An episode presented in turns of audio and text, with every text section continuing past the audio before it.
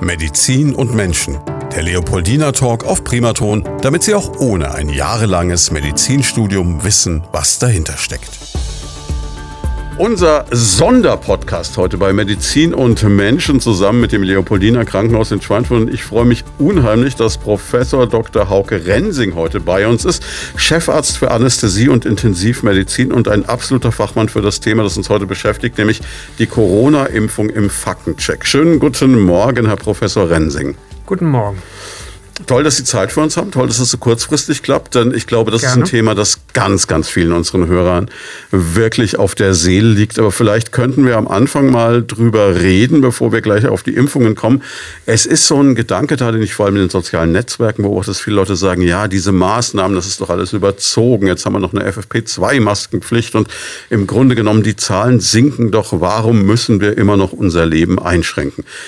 Ich denke, wenn Sie werden genauso wie ich alles mitverfolgen, was an Pressekonferenzen mhm. kommt vom RKI etc. Sie sind da noch viel, viel tiefer drin im Thema, als ich jemals reinkommen werde. Wie ist denn die Situation?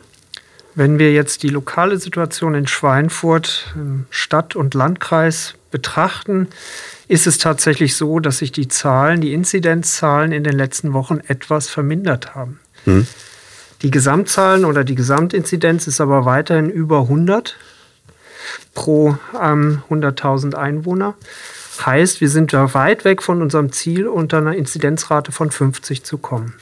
Des Weiteren, wenn wir jetzt in die direkte Umgebung schauen, und ähm, Thüringen ist nicht weit, ähm, Aschaffenburg ist nicht weit, in diesen Regionen besteht aktuell noch eine deutlich höhere Inzidenzwerte und damit auch ähm, eine lokale Belastung des Gesundheitssystems. Und wir haben Patienten die letzten Wochen aus diesen Regionen übernommen, zum Beispiel aus der Aschaffenburger Raum.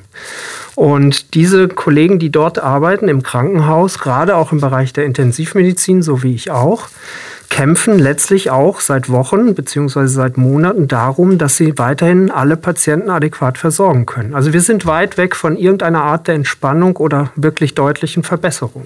Als Mensch, der jetzt wirklich täglich mit diesen Dingen zu tun hat, der auch die Menschen sieht, die äh, einen schweren Verlauf einer Covid-Erkrankung haben, wie geht es Ihnen, wenn Sie dann das sehen, was so teilweise kolportiert wird, eben gerade online? Ja, das äh, erstaunt mich, äh, beziehungsweise ist natürlich der Tatsache geschuldet, dass diese Menschen, die das kolportieren, nicht vor Ort sind und äh, nicht miterleben, was dort wirklich passiert oder auch nicht miterleben, was es bedeutet, wenn es zu einem schweren Verlauf einer Covid-Erkrankung kommt. Also bei uns äh, auf der Intensivstation, ich denke, die Diskussionen sind dort deutlich geringer und deutlich weniger über die Sinnhaftigkeit der Maßnahmen, die wir durchführen, weil letztlich jeder von uns, der die Patienten betreut hat, gesehen hat, wie schwerwiegend dieser Krankheitsverlauf sein kann. Gott sei Dank ist er relativ selten. Also das ist ja in Prozent ausgedrückt ist das ein sehr niedriger Prozentsatz, der letztlich einen wirklich schweren Verlauf nimmt und intensivpflichtig wird. Ähm, wo wir da ungefähr liegen werden, wenn, wenn wir da die Zahlen mal wirklich alle ausgewertet haben, weil, wissen wir nicht. Aber aktuell sind es etwa 1,5 bis 2 Prozent der Patienten, die intensivpflichtig werden und einen schweren Verlauf nehmen. Aber diese Verläufe sind wirklich verheerend können verheerend sein und gehen mit einer extrem hohen Sterblichkeit einher. Also wenn ich auf der Intensivstation bin und dorthin muss, die, ähm, das Risiko zu versterben ist da. Und das ist letztlich die Realität. Und diese Realität lässt sich nicht einfach wegignorieren oder wegdiskutieren. Um jetzt dennoch diese ganzen Geschichten, die man immer wieder hört und die immer wieder gesagt werden, noch hier so ein bisschen zu Beginn unseres Gesprächs abzuarbeiten. Viele Menschen sagen ja, um Gottes Willen, wir haben sonst auch immer Menschen, die an Grippe versterben und das ist doch nicht so viel anders. Ist diese Geschichte irgendwie haltbar?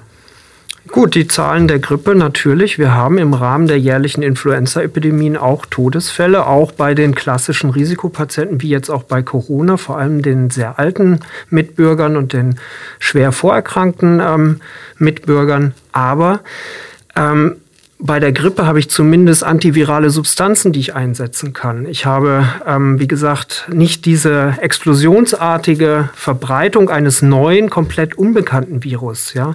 Ich habe eine Impfung, die schon seit langem wirksam ist, die natürlich jedes Jahr aufgefrischt werden muss und an die aktuellen Stämme angepasst werden muss, um die Wirksamkeit zu erhöhen. Aber da habe ich eine gesamt insgesamt ganz andere Ausgangssituation. Und Covid zeichnet sich dadurch aus, erstens, dass es auch jetzt mit den neueren Stämmen, die nachgewiesen sind, ein hohes Risiko hat, sich dann wirklich dramatisch und schnell zu vermehren. Und dann auch, ähm, wie gesagt, die Zahl, die insgesamt die Zahl der schweren Verläufe wird damit dann auch sehr rasch zunehmen. Und das ist ja ein Phänomen, das wir gerade in den Nachbarländern, in Italien, in Frankreich gesehen haben, dass dort ähm, oder auch in Holland, wo die Notaufnahmen oder auch die Intensivstationen letztlich ähm, schließen mussten, weil sie keine weiteren Patienten mehr aufnehmen konnten. Ja? Oder dass ähm, auch im Frühjahr letzten Jahres viele Patienten zum Beispiel aus Frankreich nach Hessen verlegt wurden in Spezialbehandlungszentren oder auch aus Italien nach ähm, Südbayern, um sozusagen auch diesen Patienten eine optimale, heute mögliche medizinische Therapie anbieten zu können. Ja. Viele jüngere oder vielleicht sehr sportliche Menschen sagen sich ja, na gut, das ist ein äh, Problem, wie Sie sagten, der Alten, der Vorerkrankten, der Adipösen. Ist es so einfach? Also gibt es so eine Art Unverwundbarkeit, wenn man jetzt 25 ist und äh, sehr sportlich? Diese Unverwundbarkeit gibt es nicht. Ähm, es ist ein statistisches Phänomen. Ähm, wenn ich jünger bin, die Wahrscheinlichkeit, dass ich einen ganz schweren Verlauf nehme bei der Covid-Erkrankung, ist sehr, sehr, sehr gering. Aber es gibt diese Fälle und es gibt auch Todesfälle in den Altersgruppen. Also diese Daten sind da, die ähm, sind auch publiziert. Das RKI hat die auch publiziert, die Altersverteilung und die entsprechenden Todesfälle. Und ähm, man sollte auch nicht vergessen, ähm, es geht ja nicht nur um Todesfälle, es geht ja auch um die langwierigen Verläufe. Es gibt immer mehr Hinweise, dass ein Long-Covid-Syndrom besteht, also ein eine, ja, ähm, eine Folge der Erkrankung, die noch über Wochen oder Monate anhält. Ja, und dies scheinen, diese scheinen gar nicht so selten zu sein, die scheinen vorzukommen, gerade auch bei jüngeren Patienten, dass diese Patienten über Wochen oder Monate, und das ist bei anderen Infektionskrankheiten auch beschrieben, dass diese Patienten weiterhin deutlich eingeschränkt sind. Möglicherweise auch relevant, zum Beispiel im kardialen System, also dass das Herz oder der Herzmuskel über längere Zeit noch geschädigt ist oder eingeschränkt in seiner Funktion, ohne dass ich das klinisch besonders merke. Diese Daten, die werden jetzt gerade erst erfasst und das wird auch jetzt erst bewusst. Das heißt, auch für diese ähm, Altersgruppe gilt ganz klar, das Beste, was ich machen kann, ist einmal, dass ich ähm, meine Distanz aufrechterhalte, dass ich die Schutzmaßnahmen aufrechterhalte, dass ich eine Maske trage und dass ich natürlich, wenn ich jetzt die Möglichkeit habe, mich irgendwann impfen zu lassen, und die Jüngeren sind ja letztlich wahrscheinlich die, die als Letzte geimpft werden können, mhm. wegen der Verfügbarkeit oder der nicht, bisher nicht ausreichenden Verfügbarkeit des Impfstoffs, dass man sich dann auch auf jeden Fall impfen lässt. Über das Impfen sprechen wir gleich. Das ist ja so der Hoffnungsschimmer für uns alle. Zuvor noch eine Frage zu diesem zugegebenermaßen ziemlich deprimierenden Themenkomplex, aber um den wir nicht drum rumkommen. Das Damoklesschwert, das immer über einer Intensivstation schwebt und wo es immer heißt, das ist das, was Sie unbedingt vermeiden möchten, was ich auch nachvollziehen kann, ist äh, die sogenannte Triage, sprich die Situation, dass Sie mehr Patienten haben, als Sie betreuen können und dann einfach entscheiden müssen, wessen Chancen besser stehen und dann eine wie auch immer ethisch nachvollziehbare Entscheidung treffen. Das möchte man sich nicht vorstellen. Wie weit sind wir davon entfernt? Also wir haben die letzte Woche die höchste Belegung mit Covid-Patienten deutschlandweit ähm, auf den Intensivstationen gehabt. Es gibt da ja das ähm, Divi-Register, mit dem mhm. das jetzt tagtäglich erfasst wird. Natürlich ist das immer nur eine punktuelle Erfassung, die mir sagt, okay, wie hoch ist die Auslastung insgesamt, wie viele freie Intensivbetten gibt es überhaupt noch und wie viele ähm, der Intensivbetten sind mit kritisch kranken Covid-Patienten mhm. ähm, belegt. Aber da haben wir letzte Woche deutschlandweit den Höchststand gehabt. Das heißt, wir sind ähm, weiterhin in einer sehr angespannten Situation. Wie gesagt, das kann regional unterschiedlich sein. Bei uns, wir hatten das vor allen Dingen vor Weihnachten schon. Wir hatten Mitte Dezember eine Situation, wo wir doch eine deutliche Zunahme auch der kritisch Kranken gesehen haben, wo wir auch nochmal deutlich unsere Elektivprogramme runterfahren mussten, um sozusagen Platz zu schaffen für unsere Covid-Patienten. Und wie gesagt, dieses Damoklesschwert, das hängt weiterhin über uns. Und wie gesagt, wir haben das Phänomen in Deutschland mehrfach jetzt schon gehabt, dass lokal überlastet war und deswegen Patienten mit Hubschrauber, mit Intensivtransport ähm, über eine längere Strecke abverlegt wurden, um diesen Patienten auch eine intensivmedizinische adäquate Therapie ähm, zu gewähren. Ja. Also eine brutale, ernste Situation nach wie vor. Verstehen Sie, dass es trotzdem vielen Menschen offensichtlich so geht, dass sie nach etwas über zehn Monaten so auf der Langstrecke ja die Geduld verlieren?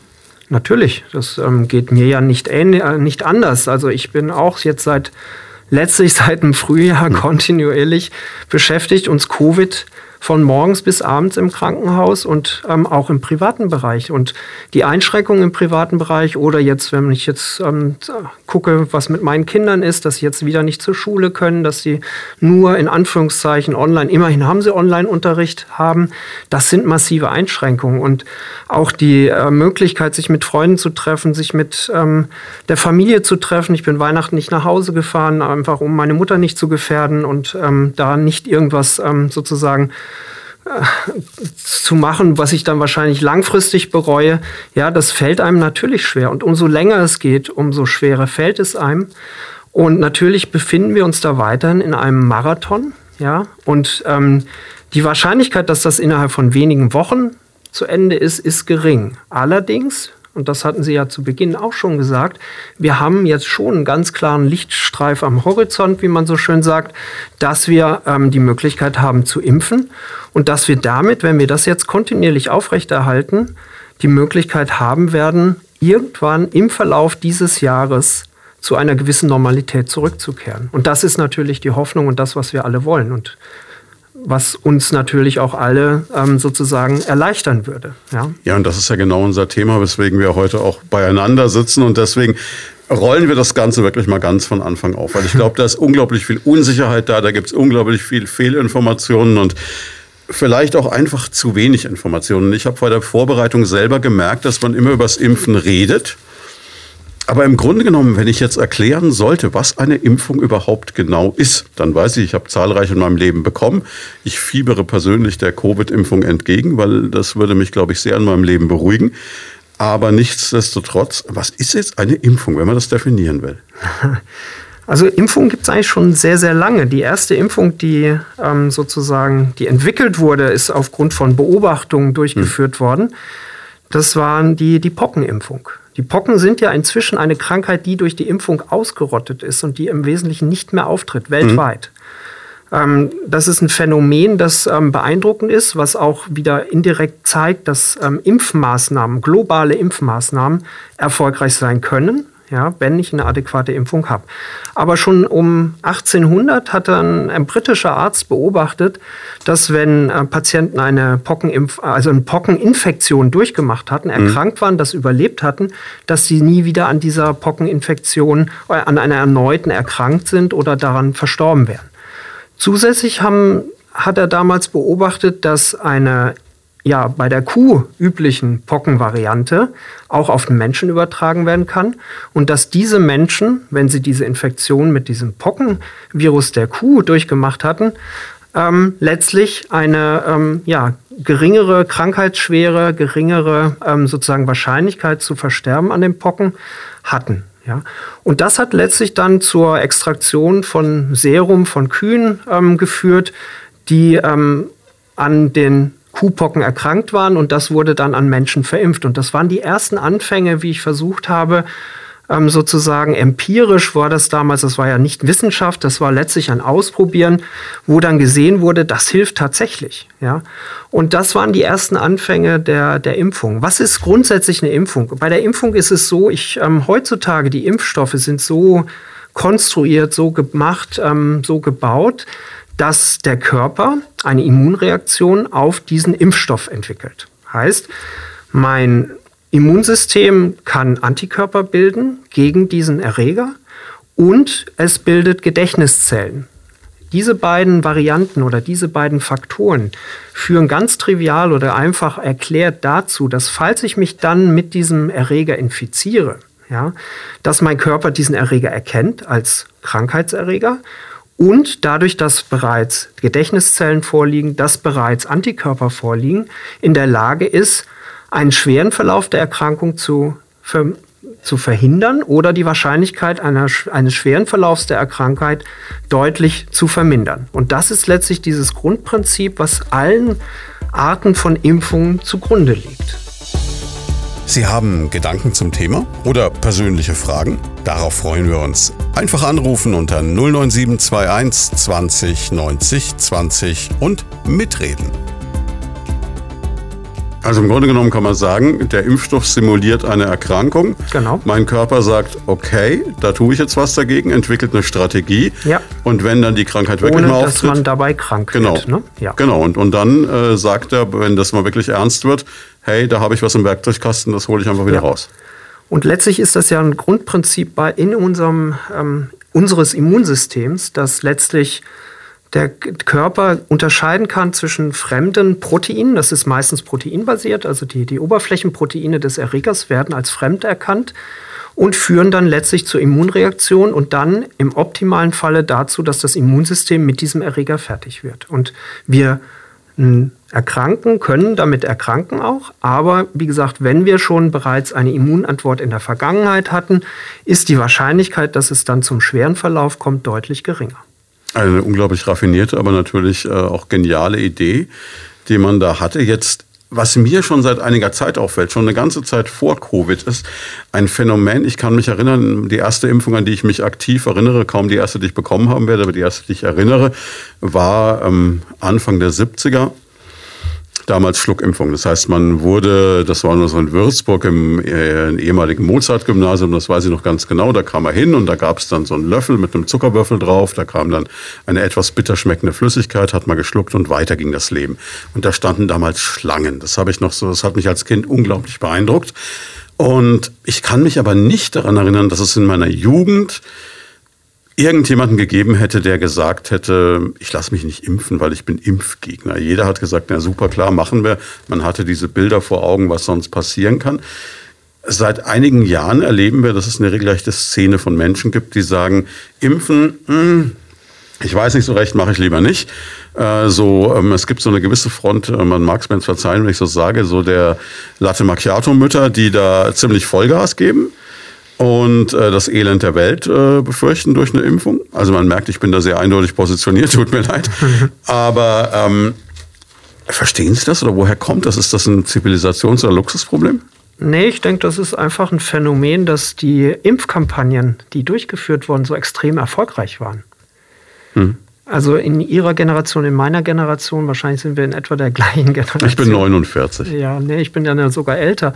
Ähm, wir haben noch erlebt, ähm, dass es Menschen gab, die an den Folgen einer schweren Polio gelitten haben, mhm. die ihre Paresen hatten, die im Rollstuhl saßen, die schwer behindert waren durch diese Erkrankung.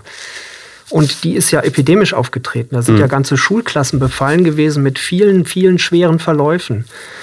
Und letztlich durch den Erfolg der Impfkampagne, und das betrifft ja nicht nur Polio, also, das, also die Kinderlähmung, sondern es mhm. betrifft ja auch Masern, ja, ähm, das ist in den 60er, 70er Jahren war den meisten Menschen noch sehr, sehr eindrücklich ähm, vor Augen geführt worden durch Fälle in der Umgebung, durch Fälle in der Verwandtschaft, durch ähm, öffentlichkeitswirksame Fälle, dass diese Erkrankungen zu schweren Schäden oder zum Tod führen. Und das haben wir durch diese Impfkampagnen, die vor allem in den 60er, 70er Jahren begonnen wurden, das war Masern vor allen Dingen, das war Polio, die Schluckimpfung damals, mhm. ja, die letztlich dazu geführt haben, dass eine hohe durch Impfung erreicht wurde und damit eigentlich keine schweren Verläufe oder schweren Erkrankungen mehr aufgetreten sind. Und damit ist das ganz schnell aus dem Bewusstsein der Menschen raus, weil ähm, eine Generation etwa 25 Jahre später sind diese Krankheitsbilder, also außer man ist Mediziner und vom Fach oder ähm, hat es erlebt, durch Zufall erlebt, ist das den Menschen dann nicht mehr bewusst. Und ich denke, das ist so ein bisschen die Problematik, die wir gerade beobachten, dass es uns wahrscheinlich in Anführungszeichen etwas zu gut gegangen ist, ja, was ähm, Infektionserkrankungen angeht. Wenn Sie noch weiter zurückgehen, Anfang des, also 100 Jahre spanische Grippe haben wir mhm. jetzt, ja. Die spanische Grippe hatte ähm, mehr Todesfälle als der Erste Weltkrieg zusammen, ja. Und damals die Haupttodesursachen waren nicht Herzinfarkt und nicht Schlaganfall, das waren Infektionserkrankungen. Dazu gehört auch die Tuberkulose. Das ist auch völlig verdrängt oder völlig aus unseren unserer Wahrnehmung verschwunden, dass Infektionserkrankungen über Jahrzehnte, Jahrhunderte die wesentlichen Todesursachen waren der Bevölkerung, in der Bevölkerung, wenn man die Gesamtbevölkerung betrachtet. Heute sind es, zumindest in Europa, sind es ähm, ja die heutigen sozusagen Wohlstandserkrankungen oder halt ähm, Tumorerkrankungen, die dann zum Tode führen, die Infektionserkrankungen nehmen da nur noch einen ganz geringen Teil dieser Prozentwerte ein. Und das ist sicherlich ein ganz wesentlicher Punkt, warum ja, das Unwissen führt letztlich dazu, das Nicht-Kennen, dass man sagt, ja, das brauche ich ja alles nicht. Ja. Und mhm. da muss man natürlich ganz klar vorwarnen. Ja. Und deswegen finde ich auch, die, die, was Herr Spahn gemacht hat, ähm, dass er ähm, ja, jetzt diese Verpflichtung zur Masernimpfung bei ähm, Teilnahme ähm, oder bei der Mitarbeit im Krankenhaus, wenn ich in der Pflegeabteilung arbeite, wenn ich ähm, als Lehrer arbeite, als äh, Betreuer in der Kita arbeite und auch, dass die Kinder, die in die Kita kommen, dass sie gegen Masern geimpft sind, halte ich für absolut notwendig. Wenn Sie sich die Zahlen anschauen, war über Jahrzehnte, also ab den 80er Jahren, die Zahl der jährlichen Maserninfektionen, das ist zum Beispiel was, was man sehr gut heute auch recherchieren kann im Internet, war extrem gering. Und wir haben 2019 plötzlich wieder 1400 Masernerkrankungen gehabt. Und die Masernerkrankung hat eine Wahrscheinlichkeit, dass jedes tausendste Kind entweder schwerstbehindert oder daran verstirbt. Das ist also auch eine sehr ernste Erkrankung. In den, also in den meisten Fällen verläuft die auch ohne bleibende Schäden, aber eins von tausend Kindern, das verstirbt, das finde ich verdammt viel. Und das kann ich verhindern durch eine Impfung. Und das war über Jahrzehnte jetzt nachgewiesen und gezeigt, dass man es verhindern kann. Durch diese, in Anführungszeichen, Impfmüdigkeit oder ähm, fehlende Vigilanz, dass man seine Kinder impfen lassen sollte und muss eigentlich, auch seiner Umgebung wegen, ja, ähm, Aufgrund dessen haben wir jetzt in manchen Bereichen wieder Zunahmen von Infektionen, die wir eigentlich über Jahrzehnte nicht relevant gesehen haben. Und deswegen, wie gesagt, ich halte diese Maßnahme für gut geeignet. Ähm, man kann natürlich darüber diskutieren, ähm, sollte man grundsätzlich eine Impfpflicht einführen, aber das geht ins Politische, es geht zu weit. Ich, ich, ich persönlich bin der Meinung, man sollte da an die Vernunft appellieren, man sollte aufklären oder was wir jetzt gerade machen, darüber reden, das öffentlich machen, dass es sinnvoll ist und dass man sich selber, aber auch seine Umgebung und seine Liebsten und Nächsten damit schützt. Ja? Und das ist... Ähm, wenn man dann auf der anderen Seite sieht, wie sicher sind die Impfstoffe inzwischen geworden. Sie sagen selber, Sie haben noch den äh, abgeschwächten Lebendimpfstoff ähm, erhalten. Ich selber auch. Ich kann mich auch noch gut mhm. an das Zuckerle erinnern, das man damals in der Schlange bekommen hat. Wir haben es beide überlebt. Ja, wir haben es beide A überlebt.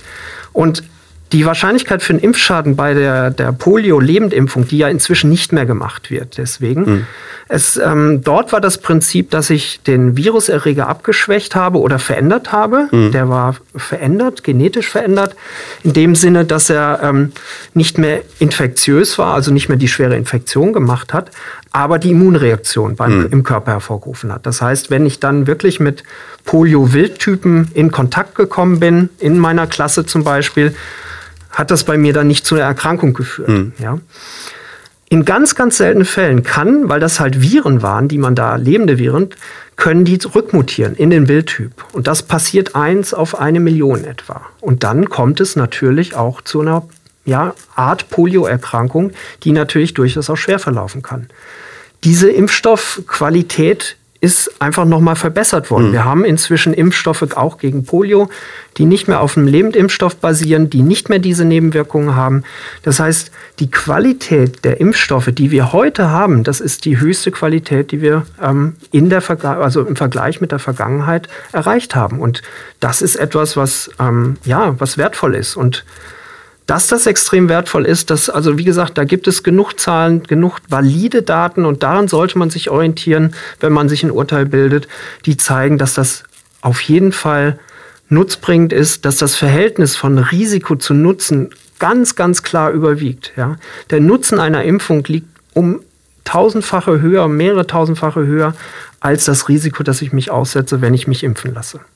Was ich auch immer so verblüffend finde, ist, dass äh, wenige Menschen hinterfragen, wenn sie eine bestimmte Fernreise antreten, dass sie da eine Impfung gegen Gelbfieber äh, etc. brauchen. Das wird halt dann gemacht, weil man will ja in den Urlaub oder man will dieses Erlebnis haben. Gleichzeitig, wenn es darum geht, jetzt äh, Leben zu retten, dann ist man so ein bisschen scheu und sagt, naja, das muss ich aber jetzt mal ganz dezidiert hinterfragen.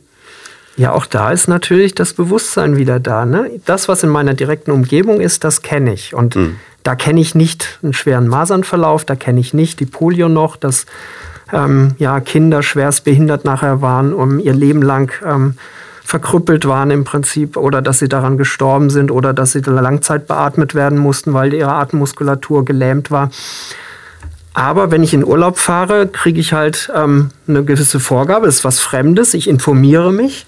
Und dann steht halt in den Reiseempfehlungen ganz klar drin, ich brauche eine Gelbfieberimpfung, ich brauche eine Malaria-Prophylaxe, weil wenn ich das nicht mache, die Wahrscheinlichkeit, dass ich es ähm, bei dem Urlaubsaufenthalt äh, bekomme, diese Erkrankung, die ist halt real. Und dann scheint offensichtlich auch ähm, sozusagen das, die positive Konditionierung darüber, dass ich da einen schönen Urlaub machen möchte, die Ängste zu überwiegen vor der Impfung. Ja? Und das ist letztlich, denke ich, auch wieder das Problem. Es ist immer auch eine Frage, vor was habe ich mehr Angst? Und wir Menschen sind in unserem Verhalten nicht rational. Mhm. Das muss man ganz klar sagen. Das und, erleben wir zurzeit in vielen Bereichen. Ja, und ähm, Ängste sind so ein ganz wesentlicher Trigger unseres Verhaltens und ein, ein Motivator unseres Verhaltens. Und was ich nicht kenne, davor habe ich Angst. Was ich ähm, dann wird, haben wir das auch aktuelle Problem, wenn Sie sagten vorhin Faktencheck, ja, oder auch äh, ich sage dazu valide Daten oder mhm. wissenschaftliche Daten.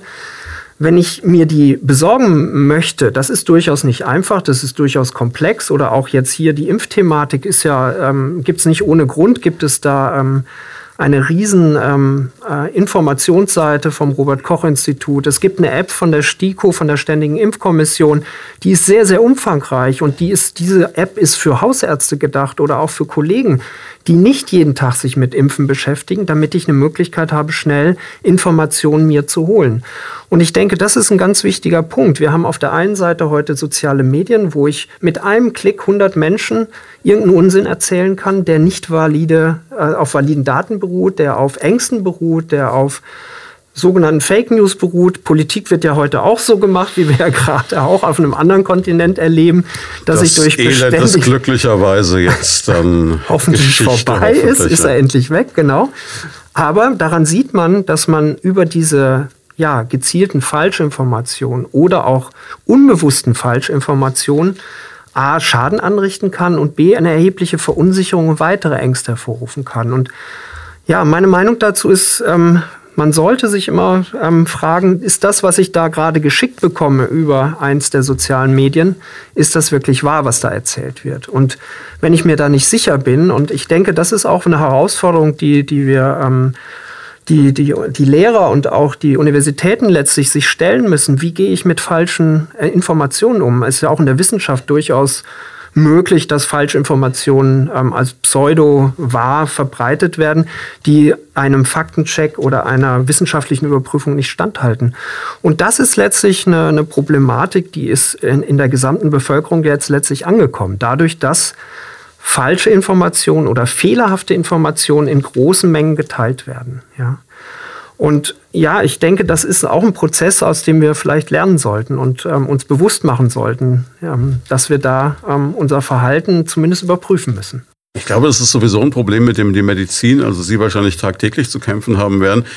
Ich sag mal, als ich jünger war oder auch die Generation meiner Eltern, die sind halt zum Arzt gegangen und was der Herr Doktor gesagt hat, das war einfach mal Gesetz. Und die hatten eben keinen Schürembel zu Hause, in dem sie mal nachschlagen konnten. Mhm. Die hatten vielleicht Meyers äh, Konversationslexikon im Regal und da stand genau. dann eben unter Erkältung, gehen Sie zum Arzt. Ne? Und mhm. viel mehr stand da nicht. Und heutzutage wird halt erstmal gegoogelt und dann kommt jemand, den Eindruck habe ich auf dem Bekanntenkreis, da hat sich jemand schon selbst diagnostiziert, weiß schon, was er einnimmt, geht zum Arzt und wenn seine Meinung nicht bestätigt wird, nimmt er vielleicht das verschriebene Präparat schon gar nicht, weil er es besser weiß. Das ist durchaus ähm, Realität und vorstellbar. Und das ist sicherlich auch das Problem, dass man natürlich auch ähm, Vertrauen haben sollte mhm. zu Experten. Und das beobachten die Hausärzte auch durchaus, dass sie viele Patienten haben, die halt letztlich ja, sehr vorgefasste Meinungen haben, sich ähm, ja, pseudowissenschaftlich, so würde ich es formulieren, informiert haben. Und die sind natürlich noch mal schwieriger zu überzeugen, weil die ja ihre Meinung im Prinzip schon fest gefasst haben. Ja?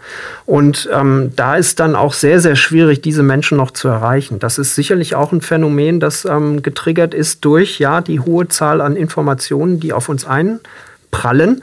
Ähm, früher gab es die Tageszeitung, früher gab es Radio, früher gab es drei Programme, in Anführungszeichen. Mhm. Das war nicht alles besser, mit Sicherheit nicht, ja. Aber, aber, es war vieles einfacher. aber die Informationsflut war sicherlich nicht da. Und das Problem, dass ich aus dieser Informationsflut das Richtige rausfiltere oder auch das Falsche erkenne. Diese Problematik hatten wir damals nicht. Und das führt sicherlich zu vielen dieser Diskussionen, Problemen, die wir aktuell beobachten. Klar, wir werden jetzt natürlich in einer Welt, in der es äh, alternative Fakten gibt seit vier Jahren, kaum äh, den letzten noch überzeugen können, auch nicht in dieser Stunde, die wir miteinander verbringen. Aber wir wollen zumindest versuchen, Informationen zu liefern, die valide sind von einem Experten. Und deswegen kommen wir jetzt mal ganz konkret zur Corona-Impfung. Ja. Jetzt ähm, gibt es viele Menschen, die sagen, es ist verblüffend, das Ganze ging jetzt unglaublich schnell. Normalerweise dauert so eine Impfstoffentwicklung Jahre. In diesem internationalen Kraftaufwand ging das auf einmal ratzfatz innerhalb weniger Monate. Und da schwingt dann auch schon wieder so ein Gefühl mit, ist das denn wirklich alles bis zum letzten Ende safe, was wir da bekommen? Vielleicht können wir das mal als allererstes ansprechen. Dieser Corona-Impfstoff kam Gott sei Dank sehr schnell. Wie konnte das so schnell gelingen? Also die Experten sind selber überrascht dass das funktioniert, das Prinzip. Ähm, das Prinzip jetzt des Corona-Impfstoffs, die beiden, die zugelassen sind, einmal der Corona-Impfstoff der Firma BioNTech und ja. auch der, der Impfstoff der Firma Moderna, sind sogenannte RNA-Impfstoffe. RNA ist Ribonukleinsäure. Das ist letztlich ein Botenstoff, der für die Proteinsynthese, also für die Herstellung von verschiedenen Strukturen, Bauproteinen der Zelle ähm, notwendig sind. Und das habe ich so aus der 11. Klasse Biologie so ganz, ganz hinten ja, noch in Erinnerung. Da ist letztlich im Prinzip ist das der Bauplan ja, mhm. des Proteins, der dort in der genetischen Information hinterlegt ist. Aber diese genetische Information, die Messenger-RNA, die wird üblicherweise im Zellkern der Zelle gebildet. Bei der Impfung ist es jetzt so, dass ich ein stabiles RNA-Molekül in den Muskel injiziere, in den mhm. Schultermuskel üblicherweise. Dieses mRNA-Stückchen hat die Information des Spike-Proteins, also dieses Spitzenproteins, mit dem das Coronavirus an die Atemwegszellen, die Nasenschleimhautzellen andockt. Mhm. Das heißt, die Zelle, die äh, geimpft wurde, fängt dann an, durch diese RNA, dass dieses Protein, dieses Spike-Protein in den Zellen gebildet wird. Und nach ein paar Stunden realisiert dann unser unspezifisches Immunsystem, da stimmt irgendwas nicht. Das sind mhm. Proteine, die kennen wir nicht. Das führt zur Immunreaktion, das führt zur Antikörperbildung, das führt zur Bildung von den Gedächtniszellen, Immungedächtniszellen, die dann diese Proteine als fremd erkennen. Und dann kommt es auch zur lokalen Inflammation oder zur lokalen Impfreaktion. Mir tut Einer der, der seltenen Fälle, wo Xenophobie mal was bringt. Ja, ja, genau. Und die Schulter tut mir dann weh. Hm. Ist aber gut, dass sie mir weh tut, weil mein Immunsystem sich offensichtlich mit diesem fremden Protein, das, wenn es vom Virus käme, ja, oder wenn es als Viruspartikel in meinen Körper hm. reinkäme, ja, ähm, die Krankheit erzeugen würde. Dieses Prinzip ist letztlich ähm, ist tatsächlich die erste Zulassung beim Menschen eines mRNA-Impfstoffs oder eines RNA-basierten Impfstoffes. Andere Impfstoffe heute nehmen das Antigen direkt, das heißt, da mhm. wird dann das Protein gereinigt, dieses Protein wird appliziert oder halt auch weiter abgeschwächte oder abgetötete Viren, also Influenza wird weiterhin wird das Influenza-Virus auf in der Eierschale bebrütet mhm. und dann abgeschwächt bzw. inaktiviert und ein Ei ist ein Impfstoff dann natürlich, eine Impfstoffeinheit nachher. Und dort wird dann jedes Jahr geschaut, welcher Impfstoff ähm, und welche Variante, genetische Variante des Influenza-Virus ist sozusagen dieses Jahr am wahrscheinlichsten, dass es die Influenza-Grippe und die Grippewelle macht. Mhm. Das ist beim Covid bisher zum Glück nicht so. Wir haben, so wie es aussieht, eine relativ hohe Stabilität dieses sogenannten Spike-Proteins, das ähm, für die Andockung an den menschlichen Schleimhäuten erforderlich ist. Das bedeutet, Allerdings, wenn ich Sie ganz kurz unterbrechen ja. darf, dass diese Impfung aller Voraussicht nach auch gegen äh, Mutationen wie die ja. englische Variante etc. Zumindest wird. sieht es aktuell so aus. Ja, die mhm. südafrikanisch, also gegen die englische Variante ziemlich sicher. Da sind diese Experten sich relativ einig, weil das Spike-Protein seiner Struktur und ähm, durch die Mutation nicht sonderlich verändert wird bei den mhm. Viren, die diese Mutation haben.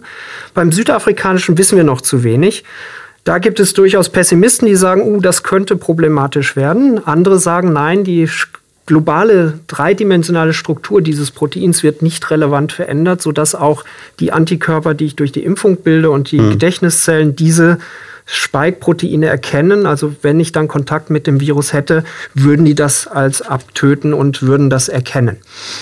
Und Warum ging das jetzt so schnell? Letztlich ist das dem Fortschritt in der Molekularbiologie geschuldet. Ja, die Firma BioNTech beschäftigt sich seit Jahren und Jahrzehnten ähm, oder seit ja, fast zehn Jahren mit der Möglichkeit, gegen ähm, Tumorzellen oder Tumorzelllinien sich impfen zu lassen. Und diese Methodik ist dort ähm, etabliert worden und letztlich als vor einem Jahr, es ist ziemlich genau ein Jahr her, da haben die chinesischen Wissenschaftler diese Struktur dieses Spike-Proteins mhm. ähm, identifiziert, sequenziert und dann publiziert, haben die ersten Firmen angefangen, auch entsprechend passende Impfstoffe zu entwickeln.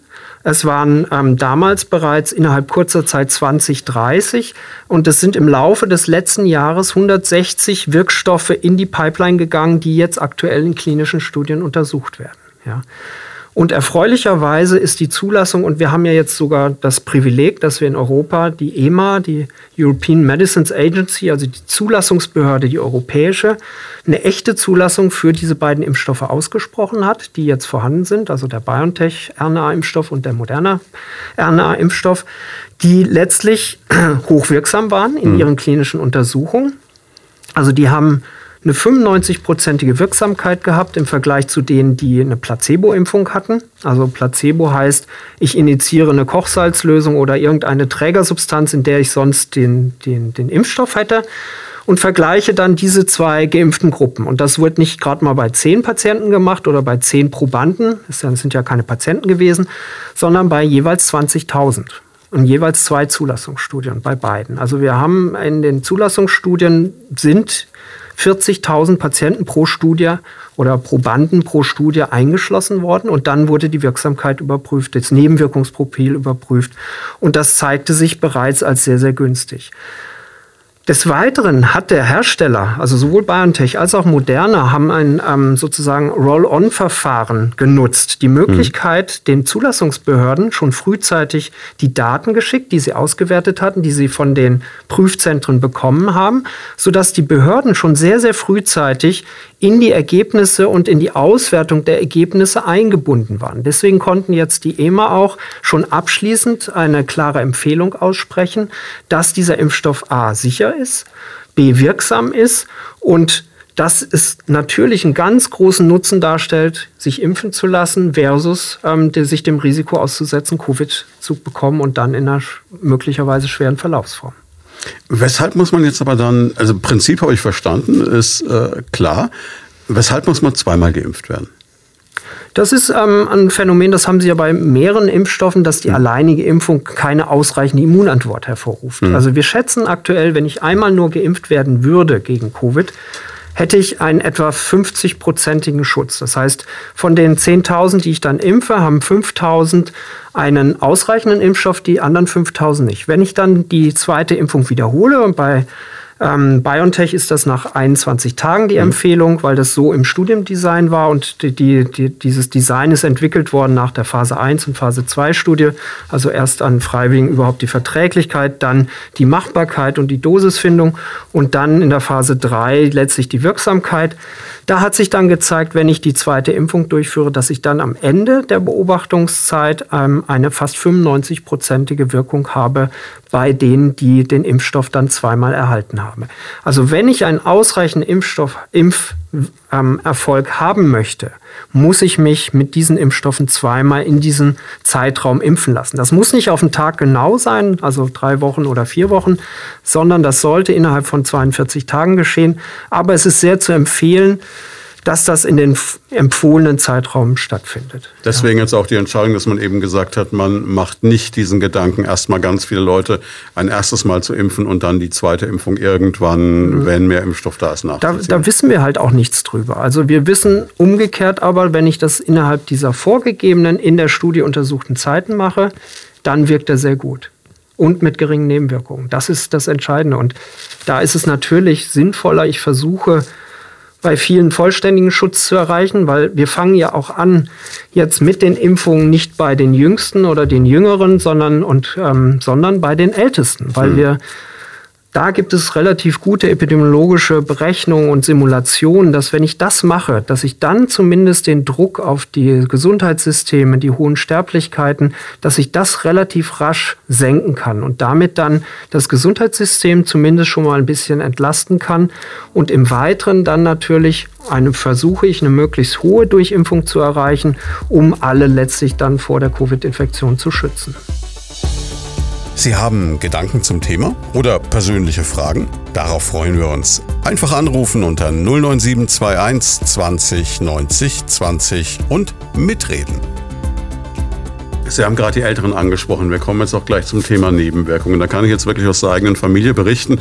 Meine beiden Eltern wurden vor wenigen Tagen zum ersten Mal geimpft und mhm. sind beide über 80. Mhm. Ähm, beide, naja, mein Vater nicht mehr so, meine Mutter noch relativ fit, was so gesundheitlich das Ganze angeht. Haben es beide eigentlich gut vertragen. Mein Vater am Tag danach eher so auf der Couch. Meine mhm. Mutter, mit der hatte ich mich getroffen. Wir sind äh, Volker Mainstrafe spazieren gegangen. Wetter war toll. Deswegen ist meine Mutter an dem Tag mit über 80 Jahren 10 Kilometer gelaufen. Einen Tag nach der Covid-Impfung. Ich war verblüfft und äh, dachte mir so, Mensch, mir aufs Handy geschaut, das kann ja gar nicht wahr sein. Und die haben es beide wunderbar weggesteckt. Hatten die jetzt einfach Glück oder ist die Nebenwirkungsgefahr wirklich so minimal? Also jetzt gerade bei der ersten Impfung sind die Nebenwirkungen sehr, sehr, sehr gering. Also das heißt, das dicke Ende kommt noch. Nein, nein. Bei der zweiten Impfung ist es etwas häufiger, dass jemand mhm. abgeschlagen ist, dass er Fieber hat, dass sein Immunsystem stärker reagiert. Mhm. Das ist letztlich ist ja das, was ich da beobachte, ist ja die Immunreaktion. Ne? Also die Schmerzen in der Schulter sagt mir, okay, da ist das Immunsystem mhm. aktiviert mhm. worden. Ähm, das Fieber, Abgeschlagenheit zeigt mir, da findet eine Entzündungsreaktion statt. Da werden Botenstoffe freigesetzt vom Immunsystem, um dort lokal ähm, die Immunantwort zu regulieren, zu modulieren und halt auch ähm, um die Gedächtniszellen zu bilden. Mhm. Das führt dazu, dass man sich krank fühlen kann. Aber das ist sehr selten und auch ähm, ja, überschaubar. Das ist eine sehr, sehr gut verträgliche Impfung. Und wir haben Stand jetzt über eine halbe Million Menschen in Deutschland schon die erste Impfung zukommen lassen. Weltweit sind mehrere Millionen Impfstoffdosen verappliziert worden. Die Impfung per se ist sehr sicher. Das wissen wir durch die hohen Zahlen inzwischen schon. Ja. Jetzt wird der ein oder andere, der uns zuhört und der der Sache kritischer gegenübersteht, sagen, ja, wenn das aber so ist, dann habe ich in der Tagesschau gesehen, dass der Chef von BioNTech gesagt hat, er lässt sich erstmal auch nicht impfen. Und dann höre ich, dass das medizinische Personal, teilweise gerade in Pflegeheimen, da auch sagt, nicht mit uns. Haben Sie eine Erklärung dafür? Das ist ähm, jetzt für mich nicht so gut nachzuvollziehen. Also wenn ich, also ich bin ja Mitarbeiter im Gesundheitswesen. Wir haben ja auch das Privileg gehabt, dass wir kurz vorm neuen Jahr, am 30. unsere erste Impfrunde im Leopoldiner Krankenhaus hatten. Ich gehöre zum intensivmedizinischen Behandlungsteam und habe das Glück und das Privileg, dass ich da meine erste Impfung bekommen habe. Sie sehen mir ausgesprochen fit aus, also da müssen Sie mir keine Sorgen machen. Nein, und ich habe auch, also ich habe andere Impfungen deutlich schlechter vertragen, also Tetanus, Auffrischung, da war ich zwei Tage krank, hatte Fieber. Ähm, aber jetzt bei der aktuellen Impfung, das war ähm, sehr gut verträglich. Ich habe den Schulterschmerz gemerkt, aber das war auch alles und mir ging es gut.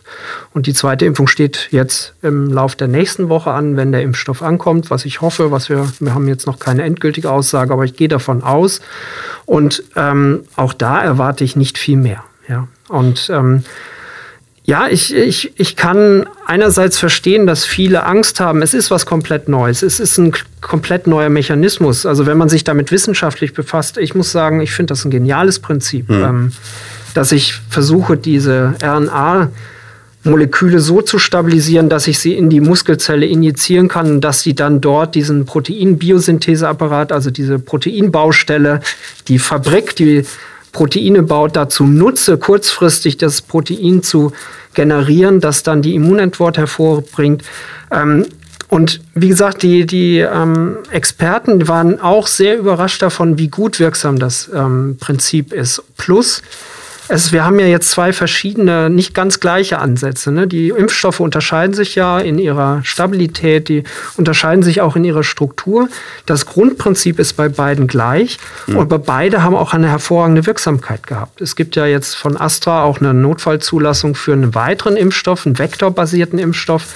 Dort wird im Prinzip ein harmloses, für den Menschen harmloses ähm, Schimpansenschnuppenvirus ähm, verwendet ähm, als Träger der Information von diesem Protein, diesem Spike-Protein des, des Covid-Erregers.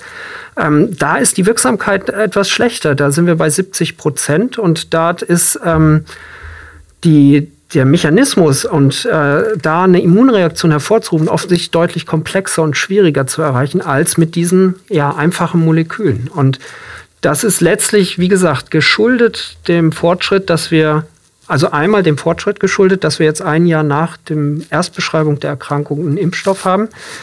Zweitens ist es auch natürlich, wie Sie sagten, dem Bestreben auf der ganzen Welt geschuldet. Es war ja nicht nur ein Labor, nicht nur eine Firma, nicht nur ein Startup, das jetzt intensiv an einem möglichen ja, Impfstoff gearbeitet hat, sondern es sind, wie gesagt, aktuell 150 Substanzen in mhm. der Pipeline, was extrem viel ist. Und natürlich ist das öffentliche Interesse, das politische Interesse extrem groß, dass wir einen Impfstoff kriegen. Und letztlich, denke ich, ist auch eine Portion Glück jetzt dabei gewesen, dass wir zwei Impfstoffkandidaten haben, die so schnell die reguläre Zulassung durchlaufen haben, wie alle anderen Impfstoffe auch. Also das ist mir auch wichtig nochmal zu sagen. Ja, wir haben mit diesen beiden Impfstoffen, die sind von der EMA ganz korrekt so wie immer zugelassen. Es ist nicht die Notfallzulassung, wie es die Briten gemacht haben, die ja schon im Dezember geimpft haben, oder mhm. die Israelis oder auch die Amerikaner, wo, also im Amerika ist das die, die Zulassungsbehörde, die so FDA die da gesagt hat, nein, wir müssen jetzt impfen, die Daten sind so gut, wir machen das, wir machen eine Notfallzulassung und beobachten dann weiter, wie ist verträglich ist dieser Impfstoff. Aber alle, die sich jetzt damit beschäftigt haben, die ähm, letztlich den Impfstoff anwenden, haben in den Beobachtungen gesehen, er ist gut verträglich und er ist gut wirksam. Gibt es denn medizinische Voraussetzungen, die man erfüllen muss, damit man geimpft werden kann? Ich meine, wir impfen Menschen teilweise im Alter von über 100 Jahren.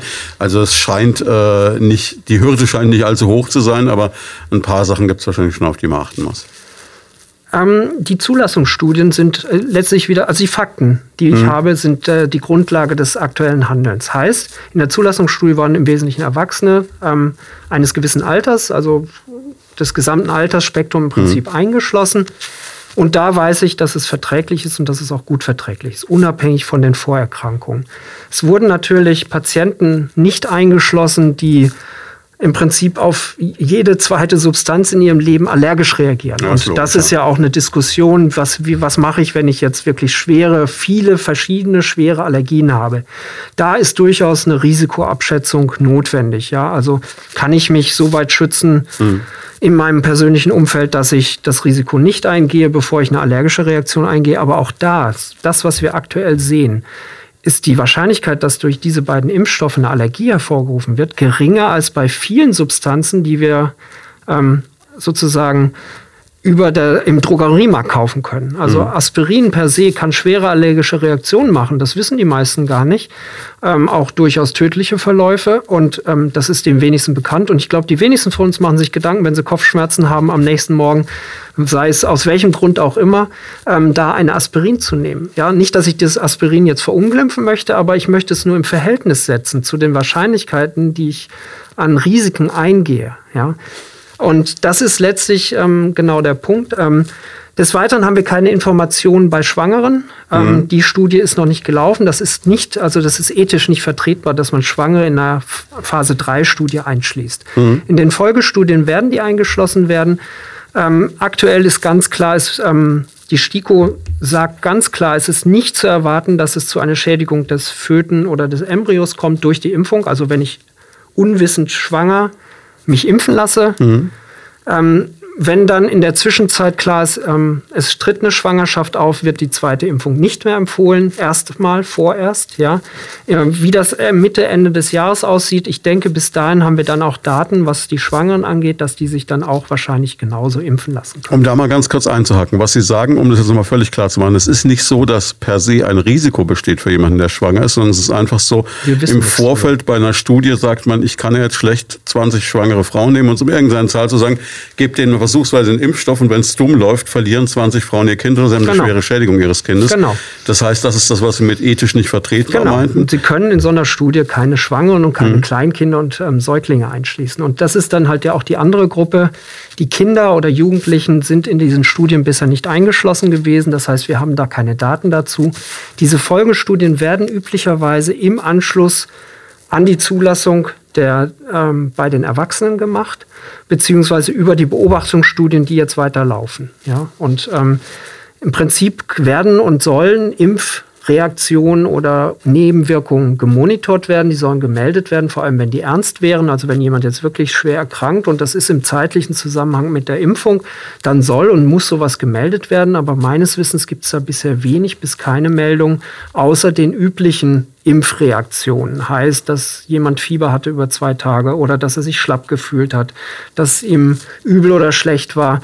Wobei interessanterweise die Placebo-Gruppe in den Studien hatten genauso oft Übelkeit und ähm, ja, ähm, Abgeschlagenheit fast genauso oft wie diejenigen, die das, ähm, so die Substanz erhalten haben. Gibt es sonst irgendwelche Geschichten? Also man, ich weiß, meine Eltern hatten eine riesen Paranoia davor, dass sie jetzt eine Erkältung kriegen könnten und deswegen nicht geimpft werden könnten und waren da noch mal dreimal vorsichtiger als sonst. Also das heißt, sowas wie eine, eine Fieber oder sowas Infektion, ist blöd. Ähm, da sollte man die Impfung verschieben, bis die Infektion abgeklungen ist. Ja, wir sind jetzt wieder im Frühjahr.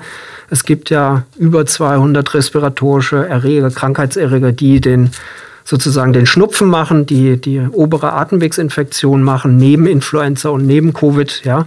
Und dass man dort akut erkrankt, das kann durchaus mal sein. In dem Fällen ist klar empfohlen, abzuwarten, bis ich hm. diese Infektion durchgemacht habe, bis es mir wieder gut geht. Und dann kann ich mich auch wieder impfen lassen. Gibt es irgendwelche chronischen Erkrankungen in dem Fall, wo man nicht impfen könnte? Nein, aktuell die, wenn ich jetzt mit, wenn Sie mit chronischen Erkrankungen die typischen Erkrankungen des Alters meinen, wie zum Beispiel Bluthochdruck, der Diabetes, ähm, dann mhm. sind das Sachen, die der Impfung nicht im Wege stehen. Im Gegenteil. Sowas da, wie eine HIV-Infektion, eine Krebserkrankung? Ja, da ist es, da muss eine individuelle Risikoabwägung mhm. erfolgen. Also da ist dann die Frage, wie ist mein Immunstatus? Also wie ist mein Immunsystem? Wie kompetent ist das? Also Beispiel, ich bin Nierentransplantatträger und muss Medikamente nehmen, die mein Immunsystem unterdrücken. Um die da Abstoßungsreaktion zu verhindern. Genau. Das sind Patienten, die einerseits durch Covid sicherlich ein etwas höheres Risiko haben, schwer zu erkranken. Andererseits haben die ein Risiko, dass es durch die Impfung zu Nebenwirkungen kommen könnte. Das sind aber auch Patienten, die in der Regel so einen engen Kontakt zu einem Mediziner haben, dass ja. sie ja sowieso eine Die werden individuell bekommen. bei ihren Spezialisten beraten werden oder auch Patienten, die eine Chemotherapie aktuell machen. Auch da ist die klare Empfehlung, sprechen Sie mit Ihrem behandelnden Arzt, der Sie aktuell behandelt. Also der Hämato-Onkologe, hm der ähm, Therapeut, der letztlich, der Mediziner, der dort geschult ist, der sich letztlich mit ihrer Krankheit auskennt, der dann letztlich ähm, eine Risikoabwägung und eine Aufklärung durchführen muss. Ja. Aber ansonsten können Sie, und deswegen ist das ja auch, das, das ist ja das äh, Gute an dieser Impfung, dass ich da wenig Einschränkungen habe, wo ich wirklich mir Gedanken machen muss, soll ich da impfen oder nicht. Was wir auch immer wieder hören, ist, dass Leute sagen, ja, vielleicht weiß ich ja gar nicht, dass ich gerade Corona habe oder positiv bin, dann gehe ich zur Impfung und dann wird das verstärken, dann bricht die Krankheit richtig aus. Auch da gibt es aktuell überhaupt keine Daten, dass ähm, eine sozusagen asymptomatisch verlaufende ähm, Erkrankung, dass die durch die Impfung getriggert oder verändert wird. Also vom Mechanismus der Impfung ist das extrem unwahrscheinlich, dass dort der Krankheitsverlauf getriggert wird oder ein ungünstiger Verlauf hervorgerufen wird. Und auch da ist ganz klar, die Impfempfehlungen sagen ja auch, es ist nicht notwendig, einen aktuellen Test vorher durchzuführen bezüglich der ähm, sozusagen Antikörperlage, ob ich schon mal durchgemacht habe oder ob ich gerade die Infektion habe, weil letztlich die Wirksamkeit, das Wirkprinzip weiterhin aufrechterhalten wird und das Risiko, dass es zu einem schweren Verlauf der Erkrankung bisher nicht beobachtet wurde. Die Zulassungsstudie hat schön gezeigt, ja, es gibt einen ganz geringen Prozentsatz von Menschen, die trotz der Impfung den Krankheitsverlauf haben. Aber die Zahl der schweren Krankheitsverläufe und die absolute Zahl der Krankheitsverläufe war in der Gruppe der Probanden, die das ähm, Placebo erhalten haben, viel, viel, viel höher, hochsignifikant höher. Ja wie bei allen Impfungen, ich habe nicht einen 100% Schutz. Ja? Mhm. Also ich habe einen 95% Schutz, aber das ist schon sehr, sehr hoch. Wenn wir bei den Influenza-Impfstoffen sind wir bei 60 bis 70 Prozent. Und auch da ist das Wirksamkeitsprinzip ganz klar gezeigt worden. Bei Covid sind wir bei 95 Prozent, zumindest mit den beiden zugelassenen Impfstoffen. Und das spricht natürlich auch ganz klar dafür, ähm, dass man sich da impfen lassen sollte und muss und dass wir dadurch hoffentlich in absehbarer Zeit wieder eine gewisse Normalität hier in unser Leben hereinbekommen. Wenn man früheren amerikanischen Präsidenten glaubt, zumindest einem, dann gibt es ja auch die wilde Theorie, wenn ich einmal Covid hatte, bin ich für alle Zeiten safe, muss mich auch nicht mehr impfen lassen, weil es kommt ja nicht zurück. Ich persönlich kenne schon Menschen, die die Erkrankung öfter durchgemacht haben. Also ich kenne einen, der hat sogar dreimal gehabt.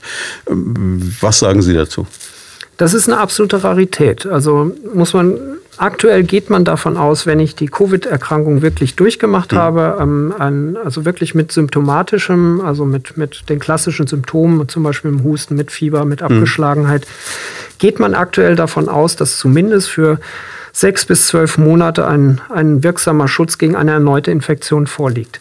Diese beschriebenen Reinfektionen sind absolute Raritäten. Und wenn mhm. man jetzt guckt, wir haben ja jetzt ähm, weltweit oder auch deutschlandweit extrem hohe Zahlen von Infektionen und diese Wiederholungsinfektionen sind Einzelfälle. Ja, das heißt, auch da sehen Sie. Muss ich meinem Bekannten mal sagen, da fühlt er sich gleich besonders. Ja, das ist schon, ja, hat Pech gehabt wahrscheinlich. Mhm. Warum auch immer. Ob das ähm, kann ich so jetzt von extern nicht beurteilen.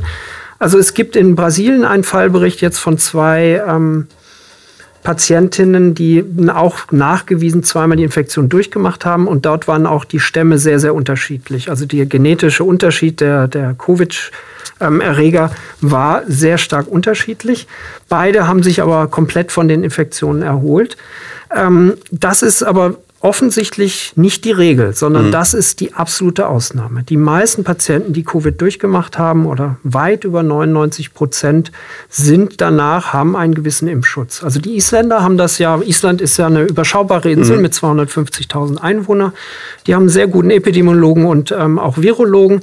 Die haben tatsächlich erstens nachgewiesen, dass im Prinzip alle ihre Infektionen aus Ischgl hatten, also aus damals vom Skifahren. Ähm, also ein paar wenige haben den großen Anteil der Infektionen in, ähm, in Island, Island hervorgerufen. Ja. Und aber auf der anderen Seite, dadurch, dass alle nachuntersucht wurden über einen Zeitraum von drei bis sechs Monaten und das ist sehr hochwertig publiziert, also das, ist, ähm, das sind mhm. Daten, die sind valide, die sind ähm, überprüft worden von Experten, mehrfach im, im Review-Prozess, also im Überprüfungsprozess dieser Publikation, haben diese ähm, damals Erkrankten und Infizierten haben ähm, über Monate ausreichend und messbare Antikörpertiter gehabt, also den Nachweis, dass das Immunsystem Antikörper gegen das Covid-Virus ähm, weiterhin produziert und auch, dass die Gedächtniszellen weiterhin aktiv sind. Also dass sie weiterhin Covid erkennen, auch den, die, die aktuellen Stämme, und dass dort auch eine Immunität vorhanden ist. Das ist interessant. Also das heißt aber, man müsste sich gar nicht zwangsläufig impfen lassen, wenn man die Krankheit einmal gut überstanden hat. Ja, also die aktuelle Empfehlung ist auch, ähm, wenn ich die Infektion durchgemacht habe, aktuell muss ich mich nicht impfen lassen. Ob sich diese Info ändert, kann ich Ihnen nicht sagen. Hm. Also wie gesagt, wir sehen ja aktuell doch, dass es ähm, Mutationen gibt, die erheblich das Verhalten des Virus verändern im Sinne der Infektiosität. Also diese südafrikanische Variante scheint ja noch einmal deutlich infektiöser zu sein. Ähm, was bedeutet, es werden von einer Person deutlich mehr Personen nochmal angesteckt, wenn die Kontakt mit dieser Person ungeschützt haben, ähm, als dass die, die genetischen Varianten, die wir vorher immer beobachtet haben. Aber es gibt bisher keinen Hinweis darauf, dass da schwerere Verläufe stattfinden oder mehr Patienten dran versterben durch diese genetische Veränderung. Und was es letztlich für die Impfung bedeutet, wie gesagt, wahrscheinlich spielt es eine untergeordnete Rolle, aber das kann sich auch aufgrund der Dynamik noch verändern. Ja. Das Gute aber an dem Wirkprinzip der Impfung ist ja, dass ich mit wenig Aufwand meine Impfung anpassen kann. Ja, das heißt, den Bauplan oder den veränderten Bauplan, der ist ja jetzt schon beschrieben von dieser mhm. britischen und südafrikanischen genetischen Variante des Virus. Und dann kann ich entsprechend meinen Bauplan für das Spike-Protein, der im Impfstoff hinterlegt ist, kann ich entsprechend umbauen. Ja. Inwieweit dann nochmal ein gesonderter Zulassungsprozess notwendig ist und ähm, aber prinzipiell ist das auf jeden Fall in kurzer Zeit möglich und das wäre auch, wie gesagt, ein Vorgehen, wie man üblicherweise mit Impfungen vorgeht. Bei der Influenza-Impfung machen wir jedes Jahr nichts anderes. Wir selektionieren, also wir in dem Fall die Experten, schauen auf der Südhalbkugel, wo Sommer ist, ähm, und Frühjahr, was waren da für Erreger, welche Erregertypen der Influenza waren unterwegs und entsprechend werden dann die wahrscheinlichsten, die uns dann auf der Nordhalbkugel halt ein halbes Jahr später erreichen, welche Impfstoffe werden oder welche Typen, Subtypen werden dann kultiviert und werden dann als Impfstoff herausgegeben. Und ähnlich vorstellbar ist das natürlich auch bei dieser Art von Impfung, dass ich dann den mRNA-Impfstoff an die Gegebenheiten anpasse.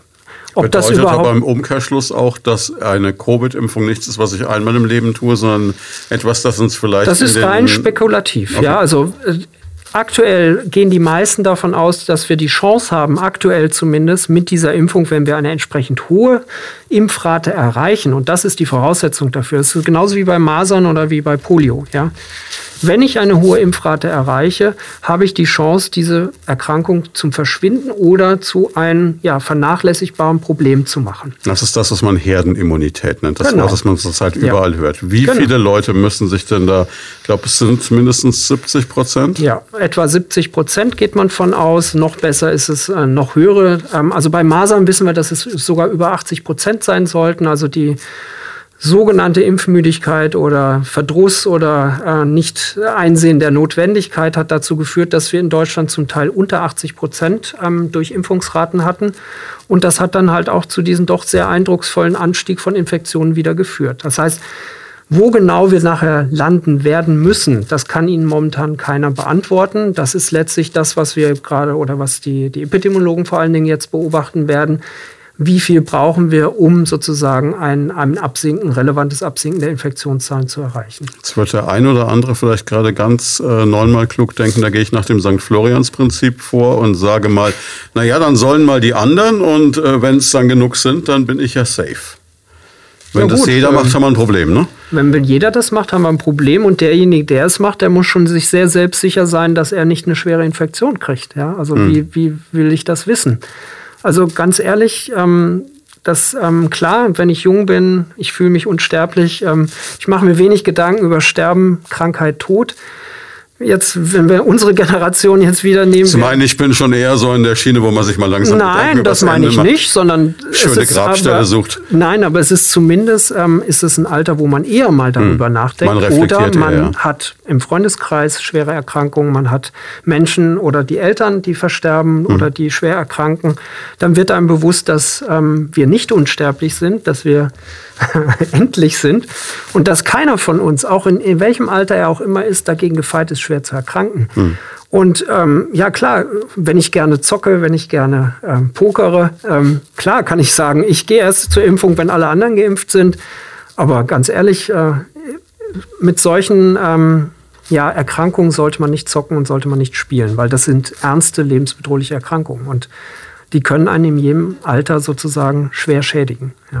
Damit haben Sie die nächste Frage, die ich Ihnen eigentlich gestellt hatte, auch schon beantwortet, nämlich die, ob man vielleicht erstmal entspannt abwarten sollte, bis genug andere Leute geimpft sind und man weiß, es kann nichts Schlimmes passieren. Wir haben jetzt schon ausführlich gehört, es ist nicht zu vermuten, dass was Schlimmes passiert und zum anderen greift da genau das, was Sie vor einer Minute gesagt haben, denke ich. Ne?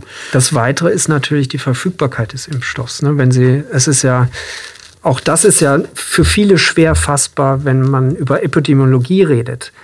Wir haben eine Bevölkerung von etwa 80 Millionen ähm, ja, Menschen in Deutschland. Mhm. Und bis sie die alle geimpft haben, das ist ähm, keine Herz, Sache. Vermutlich, ja. Das ist keine Sache, die sie in ein paar Wochen hinkriegen. Das ist rein rechnerisch. Also allein von der Produktion, von der Verteilung, von der Distribution, dann muss ja zweimal geimpft werden. Ja, das heißt, sie müssen 160 Millionen Impfdosen verabreichen, wenn sie eine hundertprozentige Durchimpfung erreichen wollen. Und dafür ja, brauchen und das sie Zeit. mit einer Logistik bei einem Impfstoff, der ja auch noch aufgrund der Kühlung ja. besonders anspruchsvoll ist. Also der BioNTech ist sehr anspruchsvoll. Der muss bei minus 70 Grad, weil der sonst ähm, relativ rasch ähm, zerfällt oder ja, instabil wird und dann auch nicht mehr wirksam ist. Moderna ist deutlich ähm, einfach in der Kühlung und in der Kühlkette, da reichen minus 20 Grad aus. Das heißt, eine Tiefkühlbox, die äh, mit normalem minus 18 Grad Eis oder minus 20 Grad Eis bestückt ist, reicht dafür kurze Transportwege aus. Bei ähm, den mRNA-Impfstoff von BioNTech, da brauchen Sie Trockeneis. Das ist relativ, das ist ein Gefahrguttransport, wenn Sie das in Flieger stecken oder ähm, sehr aufwendig, ähm, da einen adäquaten Transport sicherzustellen, dass dann der Impfstoff intakt auch bei den Impfzentren ankommt. Aber das, daran wird gearbeitet. Die Technik haben wir. Die, ähm, die Technik kommt aus Würzburg nebenbei, ist ganz ja, erstaunlich. Ich, ja, fand ich auch sehr spannend. Ähm, das, das geht, ja, aber das ist halt nichts, was man in zwei, drei Tagen erledigt hat, sondern das braucht Zeit. Ne? Und die Jüngeren sind ja letztlich die, die auch in der Stufe 6 ist das, ähm, dann geimpft werden können und auch einen Impftermin kriegen würden. Ähm, das wird Sommer werden, das wird Juli, August werden, schätze ich, bis die dran sind, ja, in Anführungszeichen. Aber ich trotzdem, ich muss ganz klar appellieren, einfach ähm, auch der Umgebung gegenüber, der, dem sozialen Umfeld gegenüber und auch ähm, ja und den weiteren Generationen gegenüber. Es ist eigentlich ja notwendig, dass wir uns möglichst mit einem hohen Prozentsatz impfen lassen, um hoffentlich in, in einer absehbaren Zeit wieder eine gewisse Normalität, wie wir sie von vorher kannten, erreichen zu können. Natürlich können wir jetzt auch sagen, wir definieren das jetzt als Normalität und freuen uns über alles, was besser wird und sind nicht so erschrocken, wenn es nochmal schlechter wird. Aber ähm, das ist keine Selbstverständlichkeit, mhm. sondern das wird noch ein erheblicher Marathon sein und das wird noch erheblich auch an unseren Nerven zehren, an allen Nerven, dass man dahin kommt. Und es setzt voraus, dass man halt Vertrauen hat auch in die Wissenschaft, in die Erkenntnisse, die wir gewonnen haben, in die, in die Medizinprodukte, in dem Fall in die Impfung. Und ja, ich kann es nach bestem Wissen und Gewissen, kann ich es ganz klar empfehlen, nach dem, was ähm, an Daten vorhanden ist, an Fakten. Jetzt gibt es auch immer wieder die Diskussion, welcher Impfstoff der beste sei. Ich meine, die wenigsten Leute werden sich das wunderbare russische Präparat Sputnik gönnen wollen, aber ähm, es ist nichtsdestotrotz so, dass es ja auch die Diskussion bei uns gibt, dass Leute sagen, ja, aber ich will dann aber das gute, aufwendig zu transportierende Zeug von BioNTech und gehe mir weg mit Moderna oder so. Macht das einen Unterschied? Es gibt ja auch Leute, die sagen, die eine Impfung mit dem einen, die andere Impfung mit dem anderen, um möglichst mhm. breit aufgestellt zu sein. Gibt es da überhaupt einen qualitativen Unterschied? Also wird der geneigte wenn, wenn, wenn Privatpatient jetzt, was Besseres kriegen? Nein, wenn wir jetzt die Zulassungsstudien betrachten von Moderna und mhm. von BioNTech, dann sind die Ergebnisse ähnlich, also fast mhm. identisch. Ja? Das heißt, die sind in ihrer Qualität, in der Verträglichkeit in etwa gleich.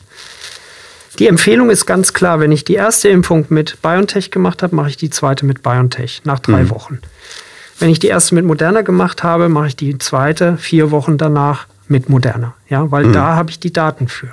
Es gibt keinerlei Daten zu irgendwelchen Boostern, Möglichkeiten, also dass ich die Immunantwort nochmal extra verstärke, mhm. wenn ich die mhm. Impfstoffe wechsle oder wenn ich mehr als ähm, eine Wiederholungsimpfung mache. Dafür gibt es keine Daten letztlich und deswegen ganz klar die Empfehlung, es so zu machen, wie es im Beipackzettel steht. Jetzt haben Sie schon von der Rückkehr zu einem normalen Leben gesprochen. Und das ist das, wonach sich jeder sehnt. Und jetzt hofft natürlich fast jeder auf eine Zeit, die wieder ist wie vor 2020. Wie schnell kommen wir dahin? Also heißt das, jemand, der jetzt geimpft ist, kann sagen, ich bin die Sorgen los, ich kann den Mund-Nasenschutz weglassen, ich kann auch wieder ähm, all die Dinge tun, die ich vorher tat. Es gibt ja schon die Idee von einem sage ich mal, ähm, Passierschein für Geimpfte, die dann wieder vom Theater bis zur Kneipe alles machen können. Ich habe an ihrer Mimik, die die Leute im Radio äh, nicht mitbekommen oder die es gerade als Podcast hören, schon gesehen, dass sie sagen, nee, so leicht ist es nicht. Nein, das ist, ähm, wir wissen aktuell nicht, inwieweit die Transmission der Viren durch die Impfung beeinflusst wird. Heißt, ähm, ich bin geimpft, mache möglicherweise die Infektion durch, merke gar nicht viel von, also was bei vielen jungen Leuten eh der Fall ist, was ja auch die Übertragbarkeit so erhöht hat. Also diese, dieses Wissen haben wir ja auch erst im Frühjahr letzten Jahres, wirklich erst im, im Spätfrühjahr haben wir das erst realisiert, dass es durchaus einige ja Menschen gibt, die die Infektion in sich tragen, mhm. auch durchmachen und dass sie auch in dieser Zeit schon infektiös sind, ihre Umgebung anstecken, ohne dass sie viel davon merken. Es ist aktuell nicht klar, inwieweit die Impfung die Transmission beeinflusst, also das ähm, Abgeben von lebenden Viren in die Umgebung, wenn ich mich mit dem Virus auseinandersetze, wenn ich geimpft, äh, trotz meiner Impfung. Weil das wird, das Immunsystem setzt sich dann mit den Viren auseinander. Aus dem Grund ist es absolut obsolet, ähm, sozusagen die Schutzmaßnahmen zu verringern. Ja? Zumindest zum jetzigen Zeitpunkt auf jeden Fall. Ja? Das heißt, ähm, auch wenn ich geimpft bin und auch wenn ich nur einmal geimpft bin zum Beispiel, heißt das noch lange nicht, dass ich meine Verhaltens mir jetzt antrainierten, über den Verlauf des letzten Jahres antrainierten Verhaltensweisen ändern darf. Im Gegenteil, die müssen genauso aufrechterhalten werden und die werden auch noch eine längere Zeit aufrechterhalten werden müssen. Das ist keine Diskussion. Befürworten Sie grundsätzlich ähm, die Idee überhaupt zu sagen, man gibt so eine Art Bescheinigung raus an Menschen oder man, man schafft so eine Zweiklassengesellschaft, die Gesellschaft der Geimpften und der Nicht-Geimpften? Nee, also es ist ja, wäre ja eine extreme soziale Ungerechtigkeit. Hm. Wir haben diesen Impfstoff nicht ubiquitär bisher verfügbar. Und aus diesem Grund muss man da natürlich an die Solidarität aller appellieren, dass ähm, wir, solange wir nicht äh, in einem sicheren Bereich sind oder sehen, dass wir nur noch vernachlässigbar geringe Infektionszahlen haben, dass es da dann schon eine Zweiklassengesellschaft gibt, derer, die eine Impfung haben, die sozusagen alles machen dürfen, in Anführungszeichen, und derer, die noch auf den Impfstoff warten. Weil das wird natürlich genau wieder dann dazu führen, dass es auch viele gibt, die nicht geimpft sind, die dann auch versuchen, die Regeln zu brechen oder auch die Regeln zu umgehen. Ja. Und das würde das, ähm, den Verlauf der Pandemie nur verlängern. Sie haben Gedanken zum Thema oder persönliche Fragen? Darauf freuen wir uns. Einfach anrufen unter 09721 20 90 20 und mitreden. Jetzt ähm, haben wir das Gespräch schon begonnen mit ein paar Mythen der Verschwörungsszene und ich kann Ihnen ein paar weitere nicht ersparen, dass wir einfach vielleicht dann noch ein paar Sachen so aus dem äh, Raum räumen oder zumindest aufklären können. Gut, es gibt natürlich diese Sache, die müssen wir uns, glaube ich, nicht antun. Die Frage, ob Sie irgendwelche Chips implantieren, die kriegen Sie nicht durch die Nadel, denke ich. Nein, die kriegt man nicht durch die Nadel. Meines Wissens ähm, die Größe der Chips selbst, äh, nein, das ist völliger Unsinn. Gibt es auch keine. Einen sehr schönen Spruch Fakten. auf Twitter gelesen vor einigen Tagen, wo jemand gesagt hat, er weiß gar nicht, was die Leute haben. Heute gibt es Chips. Wir haben damals noch Disketten gespritzt. Ja, genau. Ähm, aber eine Angst, die wirklich da ist und die ähm, äh, gerade durch die Art des Wirkstoffs, wo Sie ja schon gesagt mhm. haben, er verändert eine Zellinformation oder er beeinflusst eine Zellinformation, ist bei vielen Leuten diese Angst, okay, ähm, da wird äh, von Bill Gates und Co. mein Erbgut verändert. Also ganz klar nein. Die eigentliche Erbinformation ist nicht auf der RNA, sondern im Zellkern, in mhm. der DNA. Also in den Zellkern kommt dieser Impfstoff nicht mhm. rein. Das heißt, also es klingt ähnlich, aber es ist doch ganz Ja, anders. das ist ein ganz Unterschied. Die äh, RNA ist letztlich, da steht auch ein M davor, ein Messenger-RNA. Mhm. Die genetische Information wird dann zur, aus dem Zellkern abgelesen. Dabei wird diese mRNA hergestellt. Und die eigentliche genetische Information in der DNA, die ist sehr stabil. Die ist in unseren Zellen ja ähm, unser ganzes Leben stabil. Mhm. Die sorgt dafür, dass wir ähm, so sind, wie wir sind. Und die wird abgelesen ähm, über die Bildungsprozesse von einer mRNA. Und die mRNA geht dann vom Zellkern in den, das Zytoplasma, also in, außerhalb des Zellkerns, in dem Bereich der Zelle, wo dann diese Proteinbiosynthese stattfindet. Also wo letztlich die Fabrik ist, die mir ja, Proteine baut, Stützproteine baut, alles Arten von Proteinen, dort, die dort gebaut werden. Und dort wird letztlich die Information abgelesen. Die eigentliche genetische Information wird nicht mal angetastet bei der Impfung, ne? weil ich bin froh, dass ich, also wie gesagt, die, die Experten waren überrascht, wie gut das Prinzip funktioniert, dass ich durch die Injektion also einer der ähm, Impfstoffe hat auch Nanopartikel, die ähm, in der Zelle dann zum Ablesen dieser Information führen. Letztlich findet das nicht im Zellkern statt. Dort wird keine genetische Information verändert und das ist ähm, letztlich falsch, die Aussage. Weiterer Gedanke oder weitere Angst, die oft geäußert wird, ist, das Ganze dient eigentlich dazu, ähm, die Bevölkerungszahl auf diesem Planeten auf ein gesundes Maß zu schrumpfen und deswegen macht dieser Wirkstoff unfruchtbar und deswegen überlebt dann oder hat dann den Luxus der ähm, Weitervermehrung nur noch eine elitäre Schicht.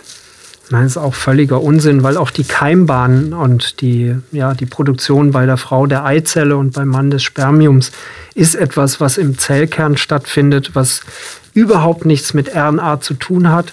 Dass aus RNA DNA, also wirklich valide genetische Information, ähm, gebildet wird. Dafür braucht man mehrere Proteine, die körperfremd sind. Die sind nicht vorhanden. Ja. Es gibt Viren, die das können, die also initiieren in die Zellen ja, diese Proteine, die am Revers transkribieren, also aus RNA DNA herstellen. Mhm. Das ist bei diesem Impfstoff nicht der Fall. Definitiv nicht. Und da gibt es gute Daten. Die Studien, ähm, die vorklinischen Studien, die haben das auch gezeigt, dass das nicht passiert. Eine habe ich noch, aber dann haben sie es auch überstanden mit diesem Themenkomplex. Und das ist jetzt aber wirklich eine Sache, ich glaube, da wird es jetzt auch wahrscheinlich ein bisschen schwieriger. Denn ähm, es ist eine Sache, wir haben es vorhin bei Masern angesprochen, haben sie gesagt, da gibt es jetzt eine Impfpflicht. Dann mhm. wurde eine Zeit lang kolportiert, es wird irgendwann eine äh, Covid-Impfpflicht geben. Da hieß es immer auf keinen Fall. Jetzt gibt es aber die ersten bayerischen Kanzlerkandidaten, die äh, durchaus zumindest in Teilbereichen darüber nachdenken. Es gibt Zahnärzte, die es versucht haben, die jetzt äh, ordentlich Gegenwind bekommen. Aber dennoch ist es natürlich für viele Verschwörungstheoretiker auch so ein Beleg, dass sie sagen, seht ihr, jetzt kommt sie doch durch die Hintertür, die Impfpflicht. Wir haben es immer gesagt, alles andere ist auch wahr. Wie groß ist die Chance, dass es eine verpflichtende Impfung geben wird? Gut, ich bin nicht politisch äh, involviert in diese hm. Entscheidungsprozesse. Wären Sie als Mediziner dafür? Ähm, ich appelliere grundsätzlich eher an die Vernunft, als dass ich eine hm. Pflicht. Also ähm, wir hatten es vorhin schon, wir sind keine rational ähm, handelnden, rein rational handelnden Lebewesen. Also hm. wir sind viel von unseren Gefühlen, von unseren Ängsten gesteuert. Und wenn ich eine Pflicht irgendwo aufbringe, erstens muss ich dann ja diese Pflicht dann auch kontrollieren, muss es hm. umsetzen, hm. muss eine Malusregelung schaffen, wenn ich mich nicht impfen lassen will. Ähm, das ist extrem schwierig. Dann wären wir wieder bei ne? dieser Zweiklassengesellschaft, die wir eigentlich ja, nicht wollten. Ja, und es ist extrem schwierig, sowas umzusetzen. Also ich appelliere lieber dann an die Vernunft und nehme hin, dass es dann drei oder vier Prozent der Bevölkerung gibt, die so viel Angst davor haben oder Fehlinformationen haben, dass sie sich nicht impfen lassen würden, solange ich sehe jetzt im Verlauf des Jahres, dass wir die Pandemie in den Griff kriegen. Ähm, Frau Merkel sagt ja immer, es ist eine Beleidigung der Demokratie, die Pandemie auch, und die fordert uns heraus deswegen. Und ähm, das kann ich gut nachvollziehen, weil letztlich ähm, kann es natürlich dazu kommen, dass wir in eine Situation kommen, wo wir sagen, ah, wir können eigentlich nicht anders, als dass wir wirklich versuchen, alle durchzuimpfen. Aber ich glaube, und so ist auch jetzt meine Wahrnehmung. Ich habe ja jetzt bei mir in der Abteilung, ähm, auf der Intensivstation und auch im OP und auch im Krankenhaus gesehen, es wird zwar viel auch diskutiert, aber letztendlich ist die Bereitschaft, sich impfen zu lassen, dann doch sehr, sehr hoch. Und ähm, auch in der Regel höher als vorher bei Umfragen oder so. Und ähm, auch das Phänomen, wenn sich mehrere haben impfen lassen, dass dann mehr und mehr mitziehen, diese Wahrscheinlichkeit ist auch da. Das heißt, also ich persönlich halte nichts von der Impfpflicht, der ubiquitären, sondern ich hoffe darauf, dass dann die überwiegende Anzahl der sozusagen ähm, Einwohner Deutschlands oder auch der Welt sich davon überzeugen lassen, dass es gut wirksam ist, dass es gut ähm, keine wesentlichen Nebenwirkungen hat und dass es uns allen langfristig hilft. Ja, wobei man natürlich immer sagen muss, mich verblüfft ja persönlich immer, dass es so eine unglaubliche Anzahl zumindest oder eine sehr laute Anzahl von Menschen gibt, die sich so wahnsinnig darüber beschwert, dass man versucht, ihr Leben zu retten. Das ist schon erstaunlich. Ja, das ist sehr erstaunlich, natürlich. Und aber das Wort laut ist in dem Zusammenhang wahrscheinlich ein bisschen das Problem. Es ist nicht die Mehrheit. Ja. Mhm. Und auch wenn es sich anders darstellt. Ja. Es stellt sich anders dar, weil da natürlich auch das Medieninteresse hoch ist und das ist natürlich auch so ein zweischneidiges Schwert für die Medien. Das kann ich auch verstehen, weil ähm, einerseits muss ich ja was verkaufen, muss ähm, Informationen liefern. Andererseits gebe ich denjenigen dann auch eine Bühne, Fehl- und Falschinformationen zu verbreiten. Und wir haben es ja jetzt, jetzt vier leidvolle Jahre mit den Amerikanern erlebt, was passiert, wenn man dieses Grundprinzip ähm, ja, der Fake News und der Falschinformationen, des Lügens letztlich als politisches Machtinstrument ähm, verwendet. Nichtsdestotrotz, wir, wir sind, äh, haben hier eine stabile Demokratie und wir haben, ähm, wie gesagt, mündige Bürger und ähm, meine Beobachtung ist, dass die überwiegende Anzahl völlig aufgeschlossen ist der Impfung gegenüber, natürlich partiell auch individuell Ängste hat, weil er zum Beispiel mehrere Allergien hatte oder schon mal eine Erkrankung, eine schwere Erkrankung hatte und sich dann überlegt, ist das denn bei mir jetzt auch sinnvoll? Und da wieder der Rat, äh, lassen sich von einem Experten beraten. Und zwar jetzt von einem Experten, der sich auskennt, der sich damit beschäftigt hat. Und wenn der Experte nicht weiter weiß und ähm, man dem dann auch nicht glaubt, wir haben die Möglichkeit, uns gut zu informieren an an validen Quellen, an guten Quellen. Und da fallen mir sofort das Robert Koch Institut ein, da fällt mir sofort die Ständige Impfkommission ein, die dem angeschlossen ist. Wie gesagt, es gibt eine STIKO-App. Ähm, also Sie können sich, die sind natürlich zum Teil für Mediziner geschrieben, die Informationen, aber Sie können sich dort valide Informationen holen. Das Robert-Koch-Institut gibt eine Menge an einfachen Handlungsanweisungen mhm. heraus, die einfach verständlich sind und die sind valide und gültig. Also die sind mit wissenschaftlichen ähm, sozusagen Daten unterfüttert mit Daten aus der Erhebung jetzt des letzten Jahres unterfüttert, werden deswegen natürlich immer aktualisiert, sind aber wirklich dann aktuell und sind gültig. Ja? Und daran muss man sich orientieren und das ist das, woran man seinen Handel stützen sollte. Das ist ganz klar meine Empfehlung. Zwingen kann man da meines Erachtens nicht alle dazu. Ne? Jetzt haben wir viele der Fragen, die unsere Hörer in der vergangenen Woche uns geschickt haben, schon im Laufe dieses Gesprächs beantwortet, sind auch schon ja, wir haben so eine Thomas Gottschalk wetten das Überziehungsrunde schon okay. drin, aber da das, das stecken wir jetzt weg, das ist kein okay. Problem. Das ist ein besonderer Podcast, ein besonders wichtiges Thema, das nehme ich jetzt einfach mal auf meine Kappe, da überziehen wir jetzt wie die Weltmeister. Nichtsdestotrotz haben wir noch ein paar Hörerfragen, die noch nicht geklärt sind und okay. die würde ich Ihnen jetzt gerne noch zur Beantwortung überlassen und die erste Frage, die da kommt, ist eine, die kenne ich, die Situation kenne ich wirklich aus dem Bekanntenkreis, sogar aus dem Näheren, dass es Menschen gibt, die mit der ganzen Corona-Situation einfach nicht mehr klarkommen und deswegen gerne für sich eine Lösung hätten. Und da haben wir die Jessica, die uns diese Frage gestellt hat. Hi, hier ist die Jessica aus Niederwerden. Ähm, ich habe schon ein bisschen Angst vor so einer Ansteckung und schlafe auch schon öfter schlecht deswegen. Gibt es denn irgendwie eine Chance für mich, früher geimpft zu werden? Weil mir macht die Situation, so wie sie ist, gerade echt Probleme. Ja, leider ähm, wenn, wenn, wenn sie nicht zu der Gruppe derjenigen gehören, die ein massiv erhöhtes Risiko für einen schweren Infektionsverlauf haben oder halt auch von ihrer Stimme, schätze ich, sind sie nicht in dem Alter der... Klang nicht nach über 80. Nach über 80 kann ich Ihnen da leider keine Hoffnung machen, dass es ähm, in den nächsten Wochen stattfinden wird. Aber ich kann Ihnen die Hoffnung machen und auch ähm, mit hoher Wahrscheinlichkeit, dass das in den Sommermonaten stattfinden wird.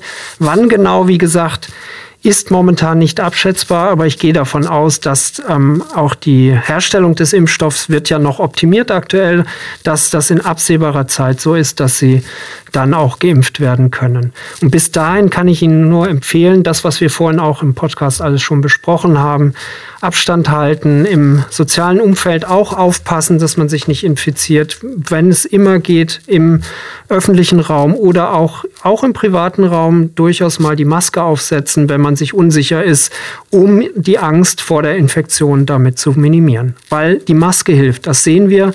Ähm, äh, ich sehe es an mir selber, also so wenig ähm, sozusagen grippale Infekte wie dieses Jahr haben wir selten beobachtet. Die Kinderklinik hat selten so wenig Infiz Infektionen bei Kindern beobachtet, der Atemwege, äh, wie in diesem Jahr letztlich geschuldet der Kontaktbeschränkungen und auch der Maßnahmen, die durchgeführt werden das ganze Thema, wie sich das auf den Einzelnen psychisch auswirkt, das wäre wahrscheinlich mal eine komplette eigene Sendung nochmal wert. Das werden wir jetzt nicht ja. beantworten können, aber man kann es nachvollziehen. Eine andere Frage, die Sie, glaube ich, schon so in einem Nebensatz beantwortet haben, die man aber trotzdem nochmal stellen kann, kommt jetzt aus Bad Kissingen.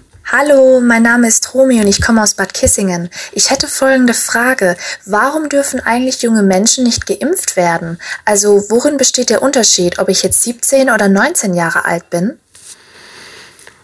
Also ist ja beides jung, mhm. 17 und 19.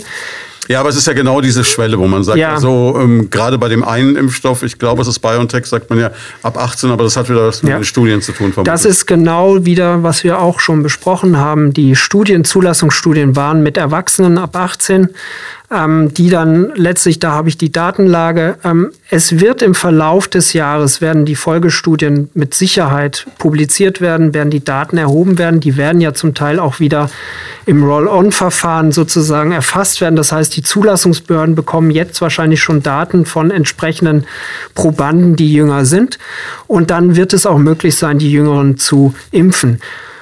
Das Privileg der Jüngeren ist letztlich, dass die schweren Verläufe extrem unwahrscheinlich sind. Auch das hatten wir ja schon erwähnt. Also wenn die, die jüngeren ähm, Menschen keine schweren Vorerkrankungen haben, gehen diese Menschen auch kein relevantes Risiko ein, wenn sie erst im Sommer oder im Herbst geimpft werden. Vielen Dank. Jetzt haben wir aus einer Stunde eineinhalb gemacht, okay. was aber völlig in Ordnung ist, weil es war wirklich hochinteressant und, und sehr, sehr spannend. Und ich glaube, es war für viele Leute wirklich etwas, was auch echt weiterhilft. Insofern danke das für Ihre mich Zeit. Freuen. Ja. Wie, wie geht es denn für Sie jetzt weiter? Für Sie heißt es jetzt zurück auf die Intensivstation? Ich gehe jetzt wieder in die Klinik, in OP und auf die Intensivstation. Richtig, ja. Und hoffe, dass wir in den nächsten Monaten zumindest den Ist-Zustand so halten können und hoffe auf den Sommer, dass es da etwas besser wird.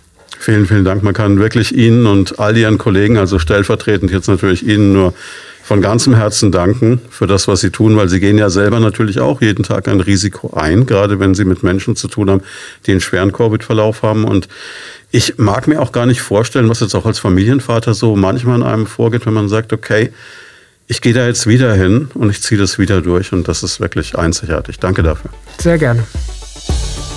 Das war Medizin und Menschen, der Leopoldina Talk auf Primaton. Jeden zweiten Donnerstag im Monat live von 10 bis 11 im Programm. Alle Folgen gibt's zum Nachhören und Download auf radioprimaton.de und als Podcast auf leopoldina-krankenhaus.com.